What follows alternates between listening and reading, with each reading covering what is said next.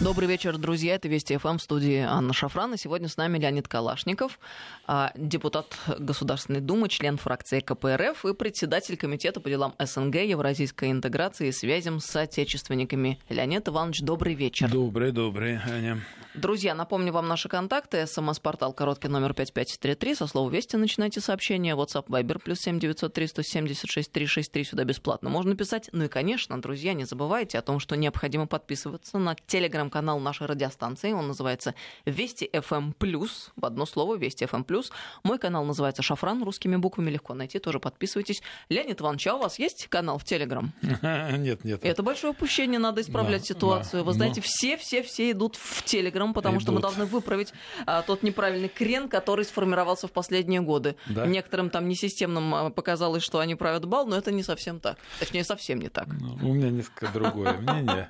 И еще и нет времени.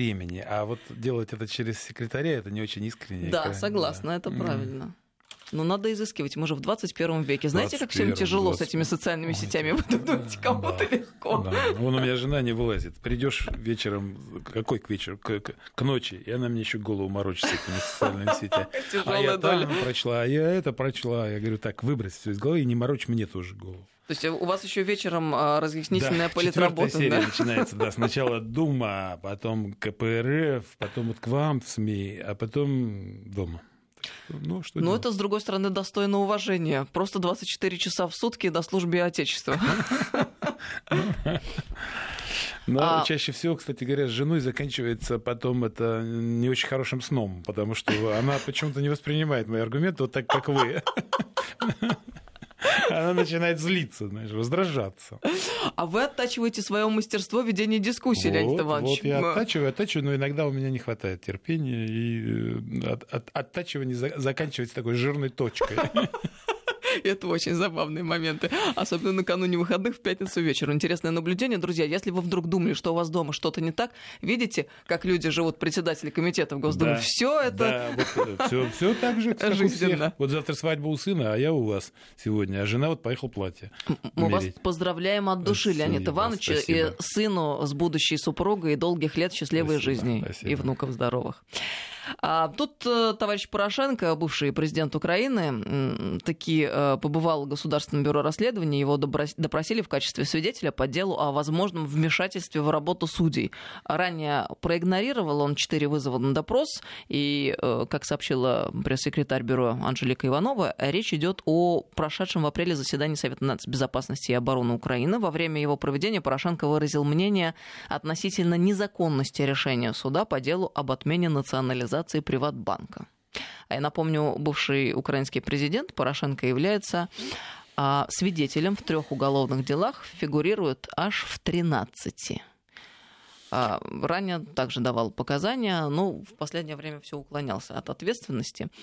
А, и, с одной стороны, украинское население, народ в таком трепетном ожидании находится, потому что Зеленский ведь говорил, придет весна сажать будем, но пока как-то ничего не происходит.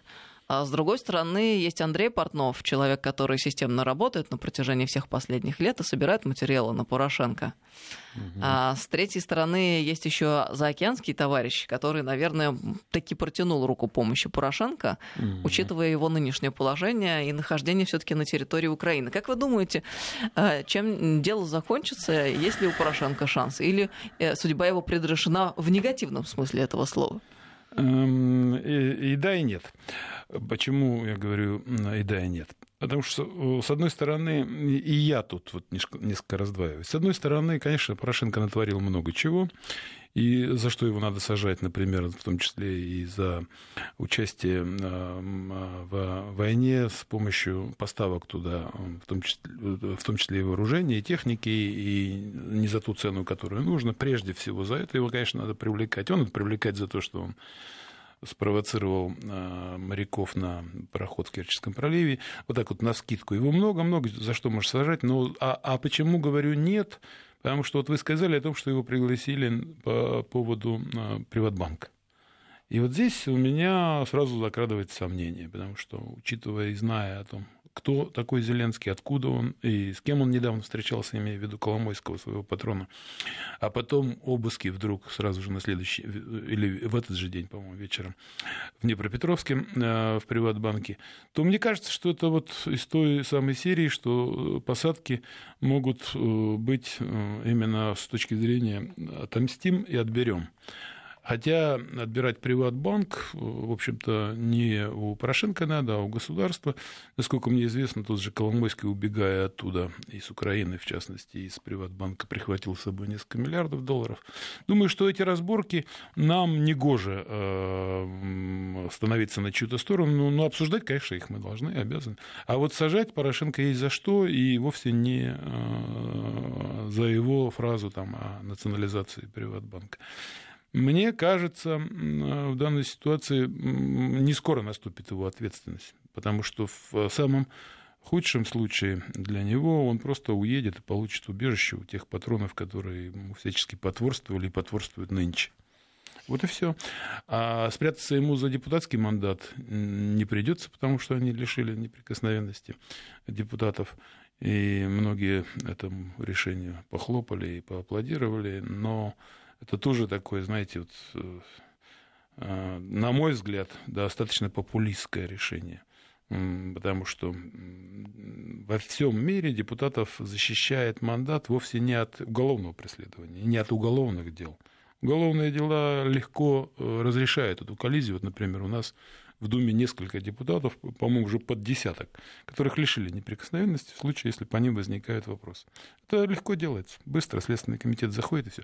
А вот э, защитить депутата от преследования по политическим мотивам, когда депутат идет на площадь, когда выступают, когда ему не дают встречаться, когда он устраивает встречи с избирателями, когда э, его можно привлечь за те или иные высказывания или за те или иные действия, вот это, мне кажется, депутат должен быть как раз от этого защищен, потому он и обладает этим мандатом. А Я иначе... с вами абсолютно здесь солидарна, потому что на самом деле депутатская неприкосновенность, если уж есть парламент, это достижение демократическое. Да, да верно. Ну, а еще раз говорю, Порошенко вот с, э, с его действиями э, за эти пять лет, он, конечно, заслуживает там несколько тюремных э, пожизненных сроков, но это уж решать украинцы. Кстати говоря, еще есть отличные итоги пяти лет работы Петра Порошенко. Украина оказалась единственной страной а, в группе а, экономически несвободных стран в рейтинге а, «Экономическая свобода в мире» Фрейзер Институт. Я делал такой рейтинг. Поднялась, правда, она в этом рейтинге со 138 на 135 место, но стабильно находится позади всех э, других постсоветских стран.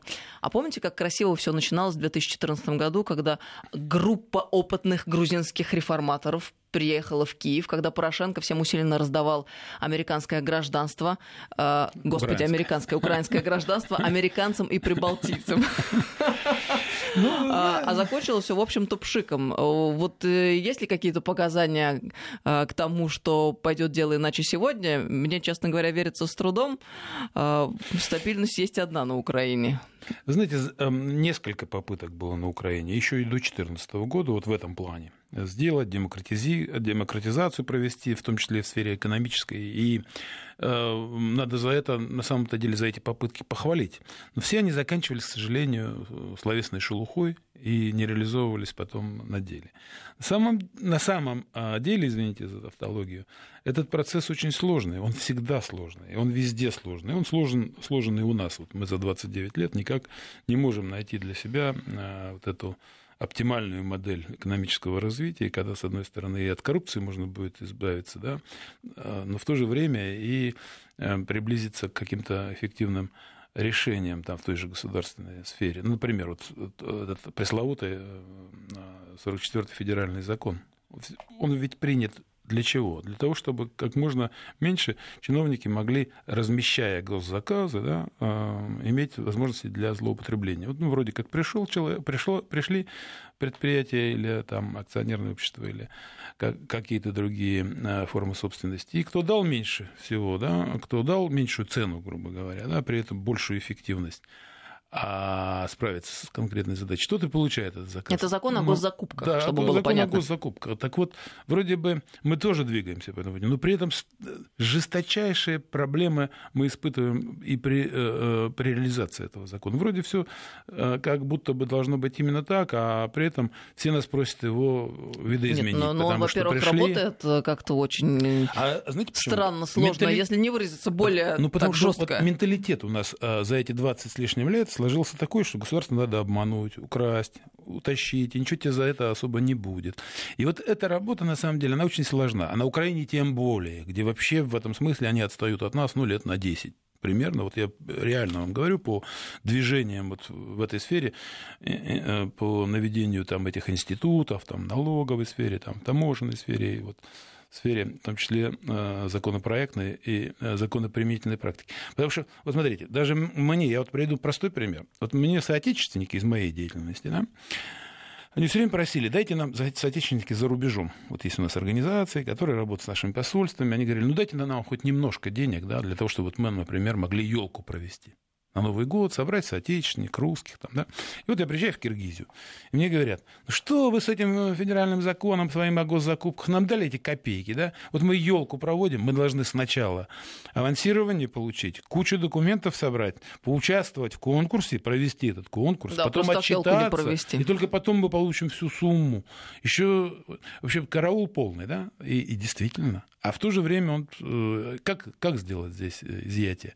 Э, мы даже у Лаврова я поднимал этот вопрос на комиссии вот по соотечественнику. Я говорю, ну вот дурь, да, дурь. А с другой стороны, а как от закона ты не отступишь? Потому что попробуй да, посол ну, отступи его Слушайте, но если послушать вообще всех людей, которые так или иначе сталкиваются с работой этого закона, что наш доктор Мясников постоянно рассказывает в эфире о том, как невозможно закупить препараты ввиду наличия этого закона. Что там муниципальные так власти вот я, местные... я почему, Аня, исполнил этот закон? Вот вроде бы э, вы сказали мне об Украине, а я, Закон говорю, вообще-то дурацкий, насколько честно говоря. Он, он не дурацкий, он, э, весь мир живет так. Но просто правоприменение этого закона, оно очень сложно, потому что его можно обусловить. Вот ты же не можешь каждый, это же тысячи, там, десятки Этот закон тысяч. в большинстве случаев тормозит вообще нормальную деятельность любой ну, организации. Хорошо, давайте без закона опять жить. Нет, давайте Тогда чиновник по-нормальному будет напишем, решение. чтобы не надо было как-то эти а тендеры а, проводить. Нормально очень сложно. Вот сразу вот вам кажется, что это очень просто. На самом деле, ну, вы думаете, что сидят вредители, которые придумывают... А почему не собрать тех людей, которые с ним работают в ежедневном собираем, режиме, и не спросить? Собираем, мы его там десятки раз уже меняли, этот закон, поправки делаем и так далее. Ну так я к чему об этом? К чему? Я тоже с вами во многом согласен с точки зрения вот, э, правоприменения этого закона, особенности. Но я-то отвечаю на ваш вопрос. Простой ли это путь? С одной стороны, ча- чаще всего это популизм, когда люди э, выходят на площадь и говорят, вот все неправильно, мы пришли, и будет все правильно. И я сразу же э, вспоминаю 91 год или конец 80-х годов, Ельцина, например, во главе горкома партии Московского, когда он, придя, снял всех руководителей. Вот просто всех, я тогда помню, он снял руководителей. А Горбачев пришел всех министров. Я помню министр, который был моим учителем, он был министром автомобильной промышленности, снял тоже, да, а, Полякова Виктор Николаевич. А Полякова Виктор Николаевич сразу же пригласили китайцы, и он нам наладил автомобильную промышленность, которая вот сегодня обогнала всех во всем мире. Так вот, он снял, помните, на автобусах покатался, я не знаю, помните ли вы, вы молодой же человек э, по сравнению со мной, на автобусах от, от служебного транспорта, от, от поликлиники, от спецприемников, от Барвихи. А что потом было? Все, все эти барвихи разобрали по карманам с помощью Ельцина, все, все приближенные его, когда они уже пришли к власти. И вот в данной ситуации мы на этом пути долгом, 20, 29 лет находимся, а Украина еще даже не вступила на этот путь. Они чаще всего это используют, вот как мы, как в 90-е годы некоторые наши МГД, так называемые, межрегиональные депутатские группы, как она там называлась, да, а потом дорвалась до власти и распилила даже то, до чего вообще в государстве сразу по рукам дают и в тюрьму Бермуда, нефти и газу, например. Так и здесь. Смотрите, нарисовался Коломойский. Ну что для меня? Для меня ясно, что если президент вот так под камерой собирает всех, этот товарищ сидит в пепельнице, курит у президента, и, и, и что, о чем они могут говорить? Да? Или даже если они и говорят э, о чем-то там приличном для государства украинского, то вести себя так и проводить такую встречу вот так под камерой, ну, неприлично как минимум. Наверное, можно было это сделать в частном порядке. Значит, э, говорить же о том, что любое государство использует, э, э, вернее, любые деятели, которые рвутся к власти, используют популизм, да, используют. А смогут ли они в очередной раз на Украине действительно что-то реализовать? Не знаю.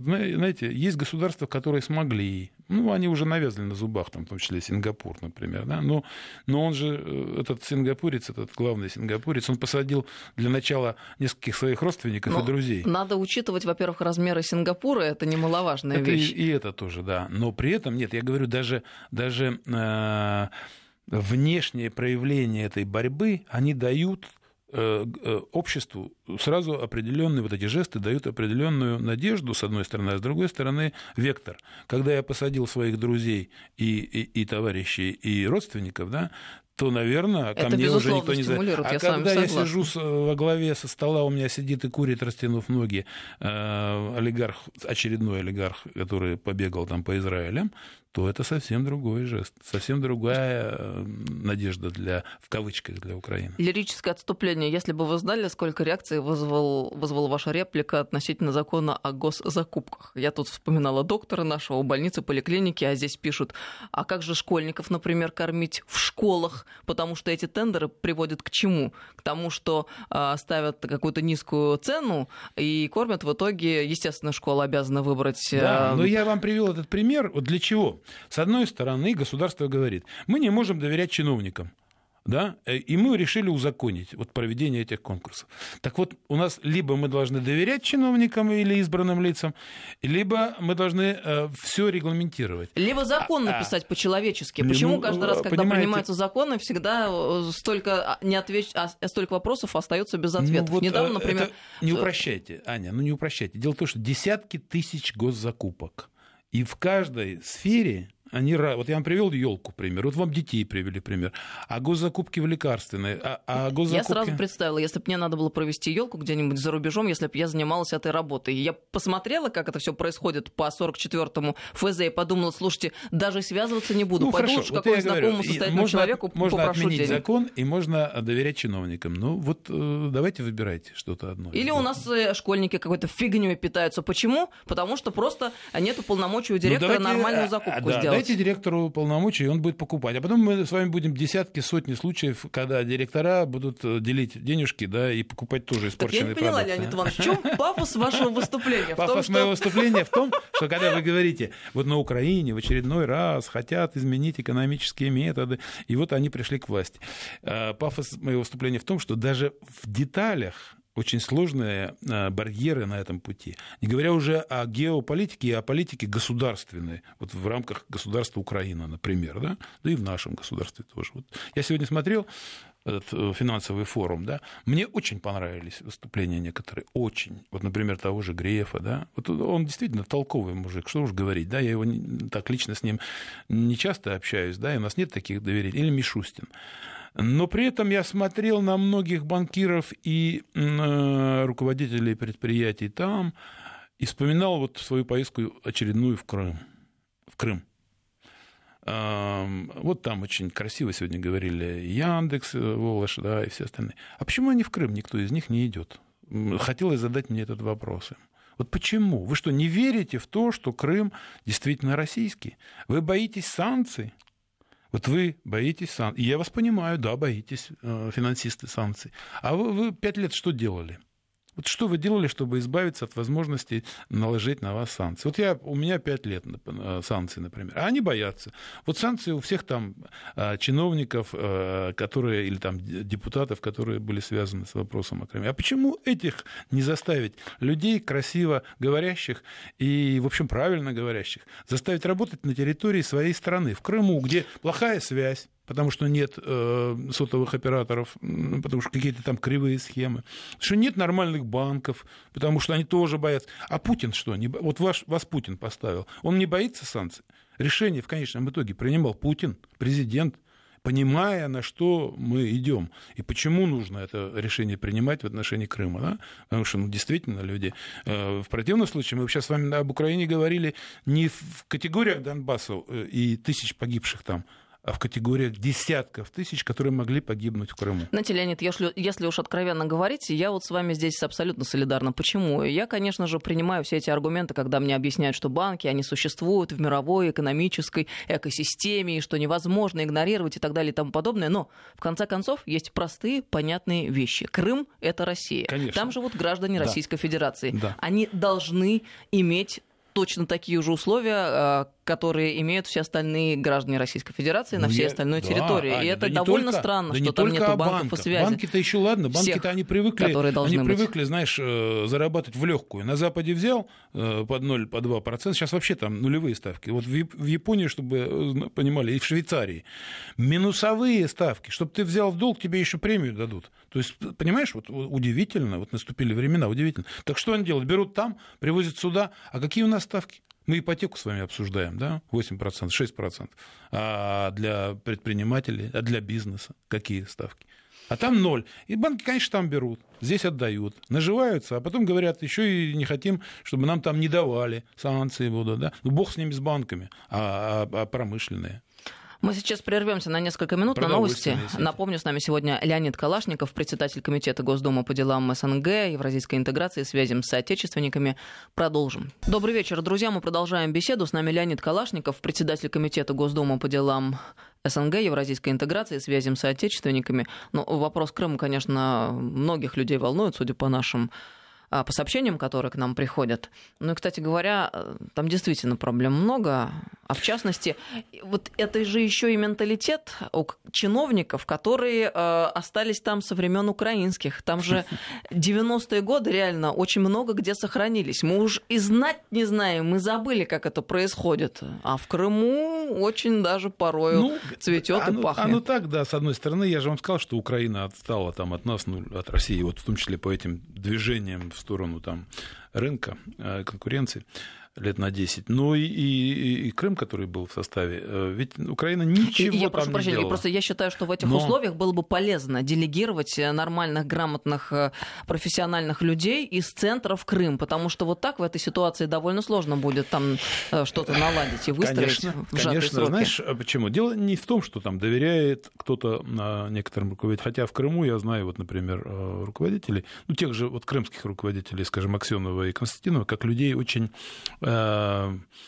отважных людей, которые в очень сложный момент для Крыма повели себя весьма-весьма мужественно, как мужчины, и, и за это я их уважаю. И, и всегда об этом говорю, потому что я помню, как все было. Они приезжали сюда, мы встречались, они там организовывали, личные деньги на это э, тратили. Э, а в России тогда было вот как сейчас немножко по Донбассу. Мы, мы не знали, и Донбасс не знает. Они хотели бы интегрироваться в Россию, и Крым хотел бы интегрироваться. И только угроза жизни людям конкретная привела потом к этим решениям, референдуму, принятию их. Поэтому я не могу им не доверять, и я с уважением к ним, с одной стороны, отношусь, с другой стороны, я с вами согласен. Знаете почему? Потому что вот, скажем, наводнение в Иркутске. Почему там Мутко возглавляет госкомиссию? Ну почему вице-премьер возглавляет? Потому что у вице-премьера есть для этого много возможностей, а ситуация требует консолидации всех ресурсов и федеральных органов. И только вице-премьер, а не губернатор там, Иркутска может на это повлиять, например, да? там, на, на все органы там, от здравоохранения э, до, до там, МЧС. А в Крыму тем более – вот когда я вам говорю, почему в Крыму вдруг э, цены стали московские? Да потому что там нет, например, э, тех же э, торговых сетей. Пятерочки, магнита, я уж не говорил, вот я сейчас вам говорил о банках. А почему их нет там? Да потому что они все до сих пор боятся, не дай бог они в реестре появятся, значит, с, сразу... С, с недвижимостью, собственностью, да, вот сразу на Западе на против них начнутся. И здесь я должен вам сказать, президент Не России... на Украине, в Крыму, должен, прошу прощения. Крыму, да, э, президент России должен принять простое решение. Вот он берет, помогает Виксельбергам там, и так далее, которые там попадают под санкции, у них арестовывают там деньги, которые они до сих пор там не вывели из Швейцарии всяких своих. А почему не помочь вот этим людям, которые... Засекретить, например, госреестр?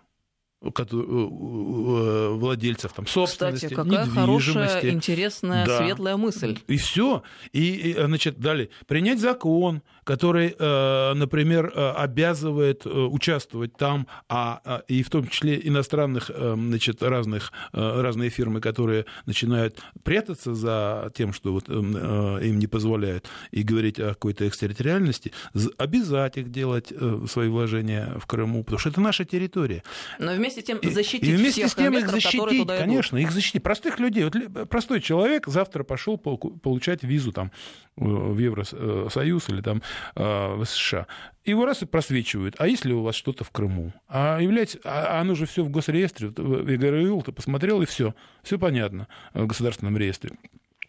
И вот что ему делать? Знаешь, он, он побаивается. Он побаивается, а если он там тем более э, работает в, эм, на этом рынке там, с, э, зарубежном, да, я его тоже понимаю. Так он наш э, субъект нашего экономического рынка, я имею в виду пятерочки, всякие магниты. Ну так помоги им, государство, при, при том, что не нужно никаких материальных ну, То есть затрат. проработать какую-то процедуру, их. которая бы да, не позволяла выдавать совершенно, подобную информацию. Совершенно верно, да. И тогда понимаете, конечно, на Украине там ничего не делалось. Конечно, государство делает сейчас, вот видим, ну, там мост, там, мы видим дороги, мы видим... А при этом мы должны стимулировать пойти туда и субъекты экономического рынка. И я считаю, что государство здесь не дорабатывает. А многие просто прячутся, приходят там те же олигархи, ну, не олигархи, будем говорить так, богатые люди к Путину и говорят, ну, вы же поймите нас, мы же, мы же банк большой, мы, не дай бог, вот туда сунемся, а нам там вот перекроют, а, значит, где-то. И я тогда спрашиваю, а вам не перекрыли, например, Сберу и всем остальным э, на Украине? Все, перекрыли. Никто с вами не церемонился. Закрыли вас и все. И вы не смогли даже никакой компенсации продать не смогли свои. Чего мы-то церемонимся? Почему мы церемонимся? Мы должны помочь этим субъектам. Мы, с одной стороны, я могу их стыдить, да, вот у вас в эфире, а с другой стороны, я понимаю, что им надо помочь. И, и наше правительство, ну, президентская администрация должна задуматься над этим. Я вот часто поднимаю этот вопрос. И надо это сделать. Засекретить госреестр на, в Крыму. Значит, ничего в этом смысле, там, а, что мешает э, по другим направлениям. Наоборот, э, давать пониженные ставки для бизнеса, кредитные, например. То есть вещи, о которых вы говорите, да. абсолютно реализуемые. Простые, да. понятные вещи. Если была бы там воля, то можно было, я уверена, да. решить бы это в кратчайшие сроки. Да, да. И, и не было бы цен таких вот московских там. Понимаешь? А там цены-то действительно московские. Я вот люблю, я, я бываю там, я не стесняюсь, там, я, я сам тоже купил. бываю в Крыму и знаю, я, да, цены я не там просто, действительно Я не просто там бываю, я, я демонстративно там э, строю дачу, у меня там работают мои родственники. Я демонстративно всем это показываю, но я же не могу своим э, только примером это делать. Да? Надо, вот я еще раз говорю, принять государство некоторый мер. И тогда, мне кажется, Крым засияет жемчужиной. А, а вот эти все... Э, и, кстати говоря, эти решения еще раз покажут миру, что никаких разговоров о том, что когда-то по Крыму будет другое решение, и Крым вернется назад, они просто беспочвены. И население в Крыму перестанет так. Некоторые ведь до сих пор там могут так считать. Понимаете? И население в Крыму, они тоже удивлены. А почему у нас нет магнита? Рядом Краснодарская область, где э, край, где вообще-то родина магнита. А почему нет магазинов? -то?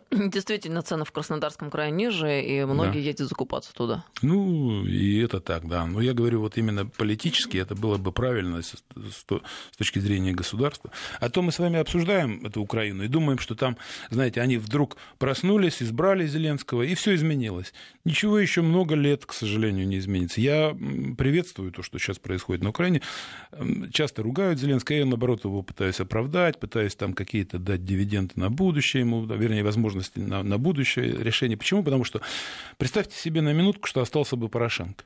Нам что лучше было бы? Вот когда я говорю о Трампе, о том, что я его всегда поддерживал и, и поддерживаю до сих пор, я всегда говорю, а представьте, осталось бы Клинтон.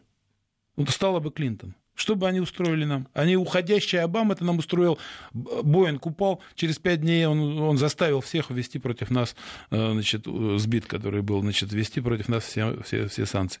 Что бы они с нами делали? Слушайте, но ну, Издевались они делали бы над нами, как все равно то же, что и сейчас нет, происходит нет, на самом деле. Нет, вот вы бы, вы бы были сейчас в санкционном режиме гораздо более жестком, чем в Иране. Иран, Зато сегодня находится. весь мир штормит. Почему? Потому что Трампа э, просчитать невозможно. Ну, да, да. Ну, у меня к Трампу свое отношение. Я считаю а, ну, его гениальным просто У, у меня сложное к нему отношение, я не могу определить. А я считаю гениальным его. Знаете, вот, представьте, представьте себе, три года человек правит, да, пришел и пообещал вот решение вопросов. Причем очень спорных вопросов. Я выйду оттуда, я выйду отсюда, я буду делать, там, вот нафта, например, да, у него есть соглашение, там было с э, Канадой и с э, Мексикой. Я уж не говорю сейчас о, вот, о наших проблемах с ним, с, Украиной, э, с э, Америкой. Он просто-напросто все делает в интересах Америки. Так вот он все свои решения, почти все, кроме Афганистана и улучшения отношений с Россией, вывести войска из Афганистана, э, он все почти реализовал. Вплоть до того, что уже из ВТО готов выйти. А я всегда говорил, что ВТО для нас это такая удавка, такая набросили на нас. И, кстати, набросили предыдущая администрация. Кстати, они с удовольствием сразу же отменили поправку Джексона Веника, который там 50 лет против нас действовал, э, э, Советского Союза еще. Как вы думаете, почему? Из любви к России они вдруг отменили и затащили нас в это ВТО? Конечно, нет. Они нас хотели держать этой удавкой вот так, чтобы мы не могли субсидировать сельское хозяйство, чтобы мы не могли э, влиять государственными там разной помощью для отраслей, чтобы мы дальше губили станкостроение, промышленность. Вы думаете, что они нас так полюбили? И быстро... Я же помню, как мы ратифицировали это, это соглашение по ВТО, пришел Медведков, по-моему, фамилия была замминистра, э, и принес это соглашение, которое даже не удосужились перевести на русский язык. 900 страниц текста. И кроме него никто не знал, а что же там такое. Вот тот же Китай, он 20 лет работал над вступлением в ВТО, целые институты работали. Они для себя такие выторговали там условия. Ну, одним словом, я сейчас не буду хвалить Трампа, потому что он все-таки самое главное не сделал. Не, для меня это важно, что он обещал, что с Россией будет э, улучшение отношений. Но хотя бы ухудшения нет, потому что была бы Клинтон, был бы караул сейчас, у нас вообще было бы... Сейчас они э, опомнились, прошло несколько лет, и поняли, что все равно без России ничего не сделаешь. Ни на Ближнем Востоке, ни... И, и, и какие-то э, у Трампа опять появились эти нотки. Конечно, опять там они появятся, потом его приглушат там в Конгрессе, в Сенате. Но, по крайней мере, еще раз говорю, была бы Клинтон, было бы гораздо хуже. И в этом смысле, когда я говорю о Зеленском, я тоже испытываю эти надежды. Вот вы ругаете его часто, да, там Соловьев его все время ругает, там. Я, да, я к нему да. симпатии не испытываю. А, и, и, ну, симпатии-то, может, и я не испытываю, но я надежды испытываю, потому что пришел новый человек, пришла новая администрация, пришли новые люди в э, парламент. А, лучше или хуже будет, чем при Порошенко? Думаю, что точно лучше. Ну, я уже вижу, что лучше, хотя бы по обмену, значит, задержанными, да, значит, по его риторике там, в отношении минских соглашений. Он же сказал, мы будем соблюдать Минские соглашения. Ах, будешь? Надо немедленно собирать нормандский формат, заставить их подписать вот эти слова, подписать, что я... Что такое Минские соглашения? Раз, два, три, четыре. Вот когда будет раз отвод войск полностью? Когда будет два амнистия? Когда будет три выборы? Когда, и, когда по срокам? И тогда дальше надо сказать, а если вы это не выполните? Вот в отношении России вы почему-то вводите бегом санкции, чуть ли не каждую неделю, там, я имею в виду Запад, ну тогда введите санкции против э, Это Украины. креативное предложение, неоднозначно да. на протяжении последних лет звучало, но почему-то европейские коллеги как-то на это не идут. Хотя что может быть более нет, логичное, да, с другой стороны? Нет, а надо, знаете что, Аня, не призывать вот только в эфирах, и не призывать с площадок э, там ООН, еще где-то. А, прописать это все. А это прописать. Вот нормандский формат. Мы, Украина, Франция, Германия собрались, сели и прописали, и записали, и подписались. Все, ребят, поехали.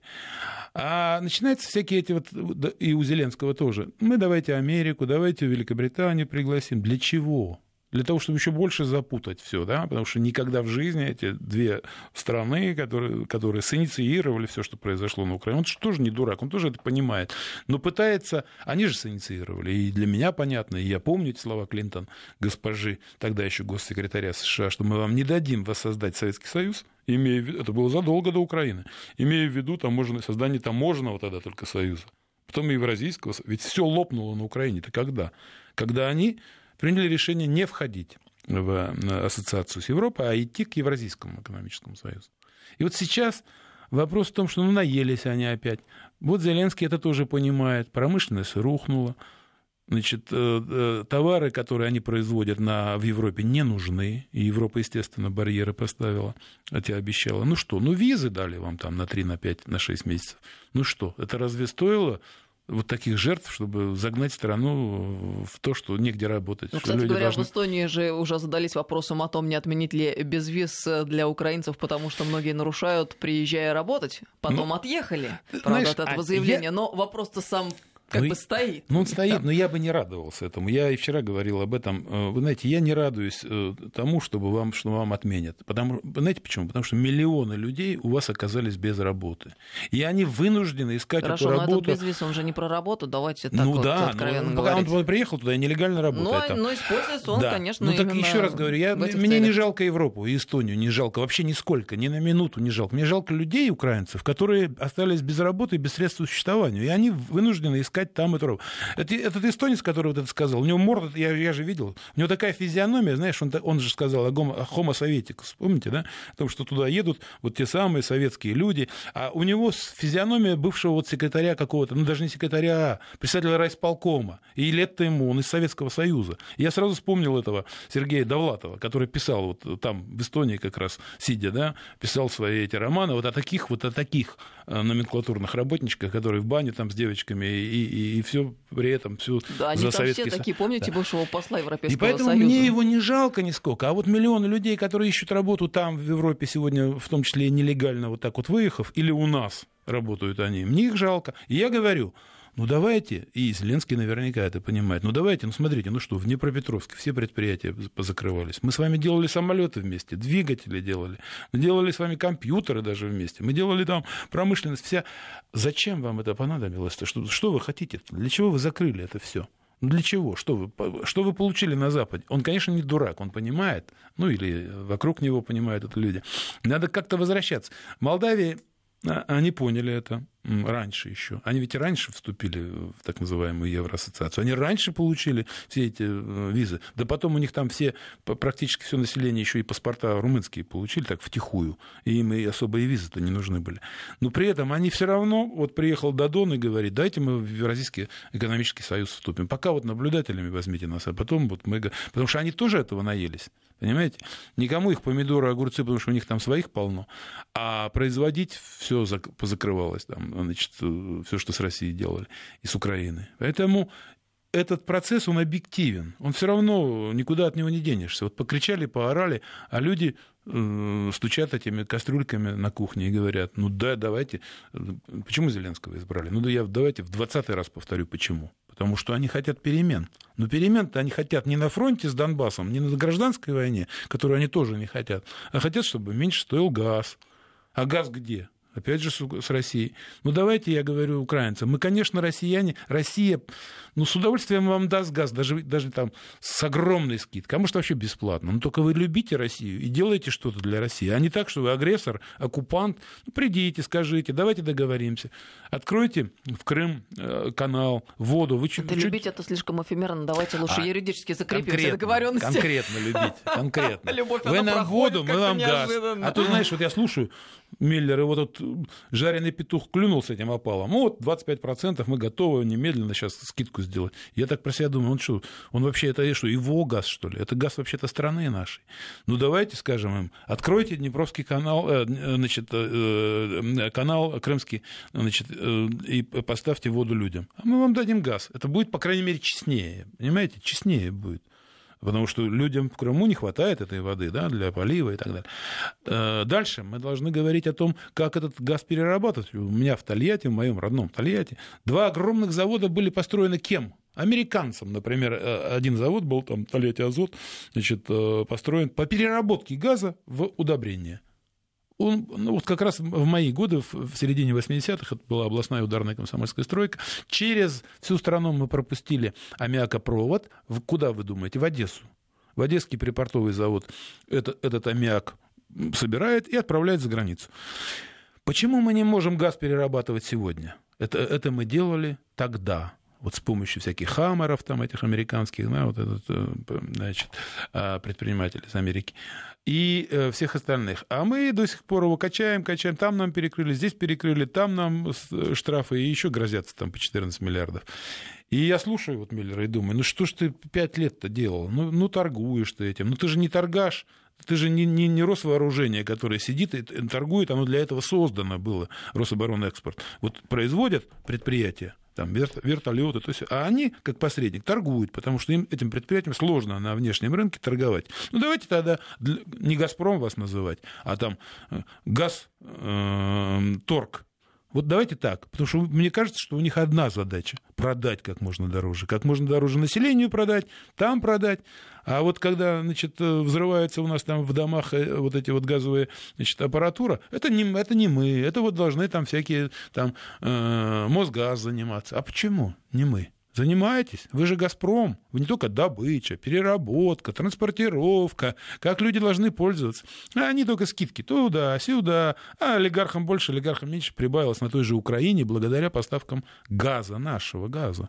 Один сидит сейчас там вот, в, в Вене, там его где-то под домашним арестом или, или куда его там не пускают. И раньше и знать-то не знали эту У фамилию. кого-то мечты сбываются. Сбывал. Все, вот, как да, нам говорят. Да, да, да. И вот в очередной раз мы давай. Новак прокомментировал решение Евросуда по газопроводу опал. Я прошу прощения, кто-нибудь понимает, зачем эта реклама о том, что мечты сбываются?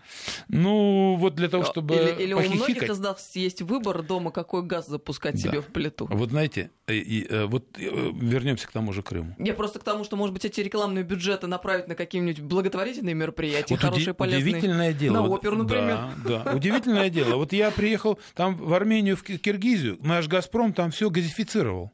Провел газ, газопроводы в дом, в дома, в каждое практически. А в Крыму нет. А в Сибири, где вообще нет газификации, они всегда говорят, экономически невыгодно. Вот экономически нам невыгодно, потому что населения мало, а надо вести. И вот они вот эти сказки рассказывают, не сказки, они экономически действительно невыгодны. Но в Китае невыгодно вести скоростную железную дорогу на Тибет в, э, почти на 5000 метров над уровнем моря, а ведут. Всю страну опутали скоростными железными дорогами. Да, невыгодно, невыгодно. Это... А мы никак не можем принять решение скоростную дорогу в Казань.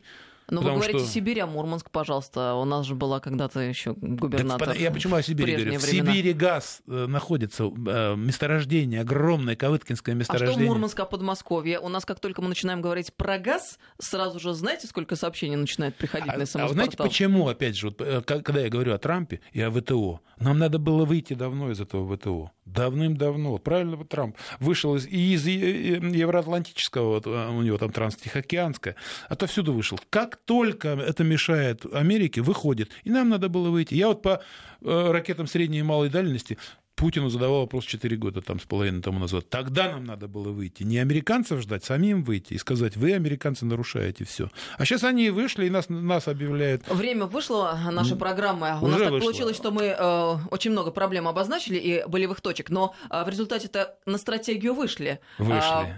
Правильно делают американцы, выйти из ВТО, из всех невыгодных соглашений. Конечно, и вот это нас засудят. свои собственные интересы. Милли... На этом сойдемся. Там 50 миллиардов отдать туда, 14 миллиардов выйти отовсюду. И ПАСЕ, кстати, заплатили. Ну, а, да. Леонид Калашников, э, председатель комитета Госдумы по делам СНГ, был с нами сегодня в студии. Спасибо. Спасибо. До Спасибо новых вам. встреч, друзья. Это Вести ФМ.